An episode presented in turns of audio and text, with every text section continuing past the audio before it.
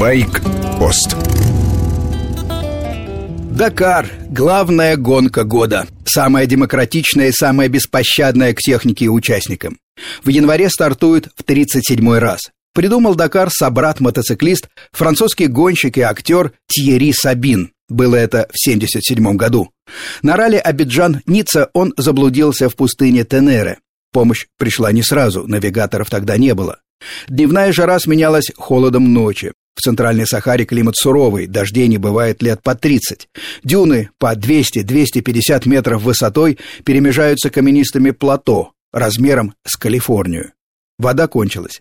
Сабин сидел и ждал, пока его найдут. В это время ему пришла идея предложить всем, кто хочет настоящих приключений, выехать вон из обстановки цивилизации, комфорта, теплых кроватей, уютных домов, перенестись в пустыню, в лунный ландшафт, окунуться в жару и холод, песчаные бури.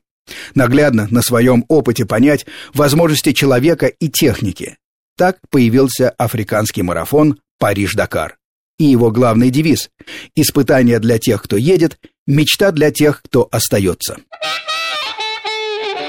Уже на следующий 1978 год, в день после Рождества, расслабленный Париж обнаружил пестрое сборище на площади Тракадеро.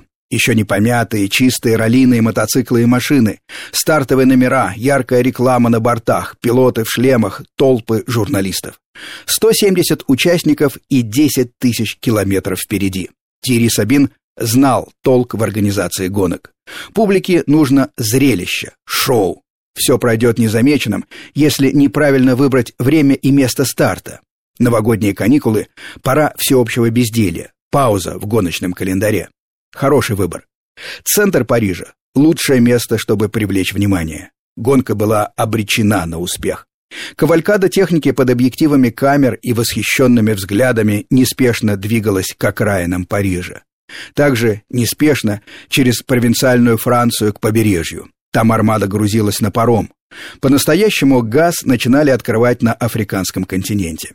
На карте проведите прямую от Парижа на юг, через Алжир до границы Мали и Нигера. Затем налево, на запад, до Сенегала и побережья Атлантики. Вот типичный маршрут африканских Дакаров. Париж-Дакар сразу стал популярным. Идею поддержали производители и мотоциклов, и автомобилей. Удачно выступали экипажи на Нивах, почти всегда доходили до финиша, а в 82 и 83 годах Нивы заняли второе место в общем зачете. Это была сенсация. Советские внедорожники потеснили мировых грандов Range Rover, Toyota. Среди мотоциклов первые марафоны были выиграны на Yamaha XT500.